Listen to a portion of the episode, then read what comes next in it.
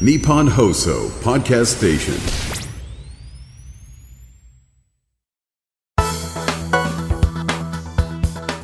2024年1月4日木曜日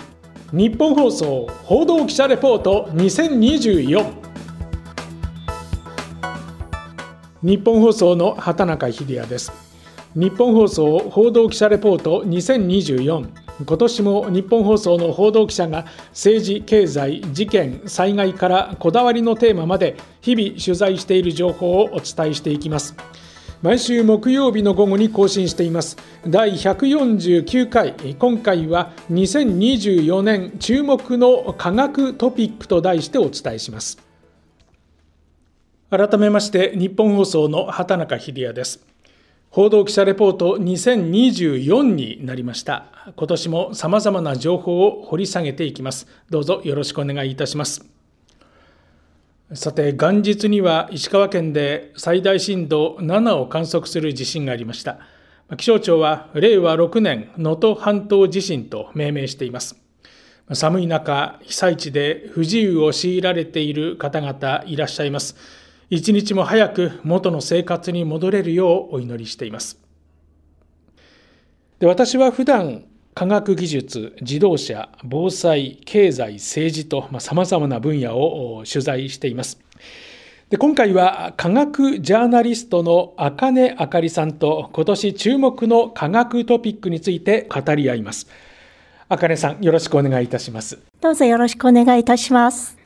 茜さんとは現場の取材でよくご一緒するんですけれども、茜さんは東京大学大学院の博士課程卒業。で専攻は地球惑星科学朝日新聞の記者を経て科学ジャーナリストしかも獣医師でもあるというでこの度ですねビジネス教養としての最新科学トピックスという本これあの目の前にありますけれどもこれを出されましたまさにこれはこう知識の積み上げ。はいそうですね、もともと私は一般向けの科学教養の本を書きたいと思っていたんですが、はい。ニューズウィークのウェブ版で科学コラムを連載させていただいてまして、そちらを本にまとめる機会をいただいて、こちらの本になりました。科学担当の記者にとりましても、これ科学のニュースを考える時の、まあ、いわば虎の巻。あ、そうやってね、使っていただけるととっても嬉しいです。非常に勉強させていただいております。さてそんな茜さんが考える今年注目期待すべき科学の話題、まあ、今回は3つ挙げていただくわけですけれども、はい、ではその1つ目お願いします。はい。1つ目は日本初の月面着陸なるかです。JAXA の月着陸実証機スリム。やはりこれですねやっぱり。そうです。ねうん、まあ、順調にいけばもう本当に今月の20日、そうですね、去年の9月の7日にロケットで発射されましたから、意外と時間がかかるんですよね。うん、長旅を経て、うん、ぜひ世界で5番目、日本初の月面着陸成功させてほしいですね。今このスリムはまさにもう本当に月の近くまで来てるんですよね。そうですね。えっ去年の12月25日に月の軌道に乗ったというニュースがありまして、あとはもうここで調整をしながら降りるだけという状態になってますね。で、早ければ今月の20日にもということなんですけれども、やっぱりこれ着陸する時というのは、大変難しいけど通らなくてはいけない道ですよね。そうですね。しかもですね、日本というのは、あの、もちろん月面着陸は成功して世界で5番目なんですけれども、今まで他の国が成し遂げなかった誤差100メートル以内というもうピンポイント着陸を狙っているので、これの成功というのもとてもすごいチャレンジですよね。このピンポイント着陸が成功できると、あの、その狙った場所の地質調査ですとか、あと月は極地方に水資源が埋まってるんでないかっていうようなお話もありますので、そういった調査というのも狙ってできますので、世界に先駆けて日本の技術力を見せられると思います。あの、まあ、アメリカ主導によるアルテミス計画というのがありますけれども、はい、去年の暮れですかあの日本人の宇宙飛行士が月面着陸する方向で今調整中だと、はい、まあ、そんなニュースが飛び込んできました。でしたよね、はい、今回のその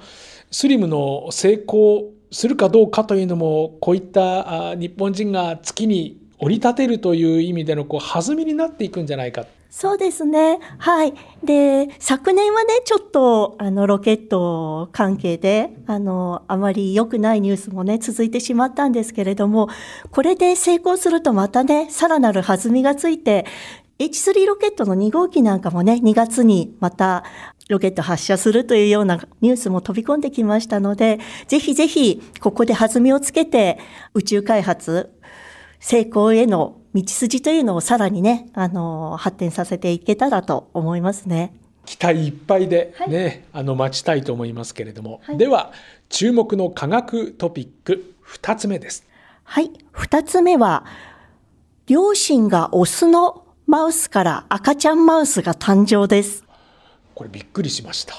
はい、これは本当にね、私もびっくりしました。そしてこれイギリスの学会でまず発表されたんですけれども、もうイギリスのガーディアン紙とか、もうイギリスのメディアが飛びついて、で、その後にネイチャー科学雑誌の、まあ、本当に著名な雑誌なんですけれども、ネイチャーでも本当に大きく取り上げられていましたよね。はい。これ日本の大学がやったんですよ。はい。えっ、ー、と、大阪大学の林克彦教授らの研究チームが成し遂げましたね。これを具体的に言うとどういう技術になりますか？はい。まず、まあ、オスは精子は持っているんですけれども、オスの皮膚の細胞から iPS 細胞、あの、これ山中伸也先生が開発して、ノーベル賞を取った技術なんですけれども、まあ、iPS 細胞にして、まあ、どんな細胞にもなれるような状態にして、オスの皮膚の細胞から卵子を作りました。そしてその卵子を別のオスの精子と受精させて受精卵を作るというようなことをいたしました。今後、まあ、特に今年以降はどのような展開が予想されるんでしょうか？一番に利用できると思えるのが絶滅危惧種の動物に対するあの利用なんですね。今回の成功でオスだけしか残っていない絶滅危惧種というのも子孫を残せる可能性というのが、はい、高まってきました。人への応用もこれからはい、そうですね。あの、マウスというのは割合と人とよく似ている。それだから、あの、モデル動物に使われてますので、マウスの成功から人にこれから応用していくというのは十分に考えられると思います。ただ、これもし出産ということに応用されるとなると、やっぱりこう、人間のこう、生と死に関わることというのは、はい、やっぱり倫理的な問題っていうのは避けられないですよね。そうですね。あとですね、実はその受精卵まで作ることができても、それを育てる子宮というのは、このオス同士のマウスでも、いわゆるカリバラ、メスの女の人の子宮を使わないといけなくて、受精0日目から出産までをずっと育んでくれる子宮というのは開発できてないんですね。なので、うんと、両親がオスだとしても、どうしてもやはりメスの子宮は必要で、偉大だな、女の人っていうような話にもつながります。なので、うんと、なかなか、うんと、それを特にマウスだけでなく人にも応用するとすると、うん、と女の人の協力子宮の協力というのが必要でさらに倫理的な障壁というのがありますけれどもやはりまずねあの技術ができたというニュースからまああの人に応用できるの10年後だとしたら10年間ゆっくりねあのそういう倫理的な問題とかも話し合ってあの必要に応じて使えるようにできればいいかなというふうに思っています。では注目の科学トピック3つ目お願いします。はい。えっ、ー、と、次世代エネルギー核融合発電なるかです。核融合発電。核という言葉が出てくるとなんかこうおっかなびっくりって感じもしますけれども、ね、はい、核とつくと原発とか核分裂あの原爆などをイメージしてまた暴走してしまったら事故で人がひどい目に遭うんじゃないかなというふうに心配される方もいらっしゃるんですけれども、こちらの核融合というのは安全性には定評があるんですね。いわゆる普通の原発は核分裂を使っていて、もう放っておっておいても、どんどん核分裂というのが進みそうになるのを制御棒を使って、まあ、いわばブレーキを使いながら制御しているような感じです。それに対して、核融合発電というのは、重水素と三重水素という2種類の水素を使ってヘリウムにするという実際に太陽の内部でできているような反応で放っておけばすぐにえっ、と、止まってしまうような反応なんですね。なので、えっ、と、人工的に高い温度などを作らないと進まないので、暴走するような心配はないということになります。で、もう、えっと、二つ目なんですけれども、核融合発電に使う材料、重水素と三重水素というのは原料がリチウムになるんですけれども、このリチウムというものは海水中に豊富にありますので、日本は石油ですとか、あとウランですとか輸入に頼ってましたけれども、輸入に頼らなくてもいいという利点があります。と、三つ目なんですが、とこの核融合発電ではヘリウムと中性子だけが発生しますので温室効果ガスというのは発生しません。ですからクリーンエネルギーと言えます。私あの経済関係も取材しているんですけれども経団連の徳倉会長が断るごとにこの核融合発電の重要性を説いているわけですけれども将来性はどうでしょうか？そうですね核融合発電の象徴的なものがフランスに建設中の核融合実験炉のイーターというものなんです。イーターはい。で、これはもう本当に世界の先進国全部が協力しているようなもので、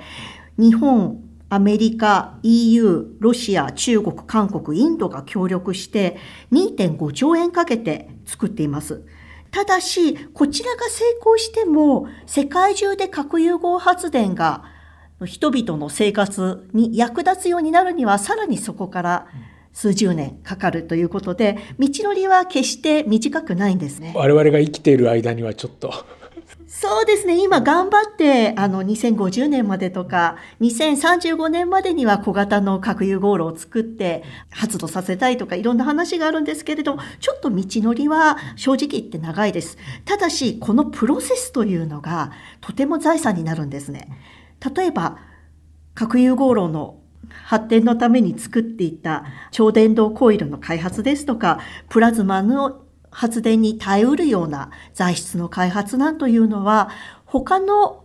ものにも応用できる技術ですし、まあ、将来的に科学技術の担い手となるような人たちにも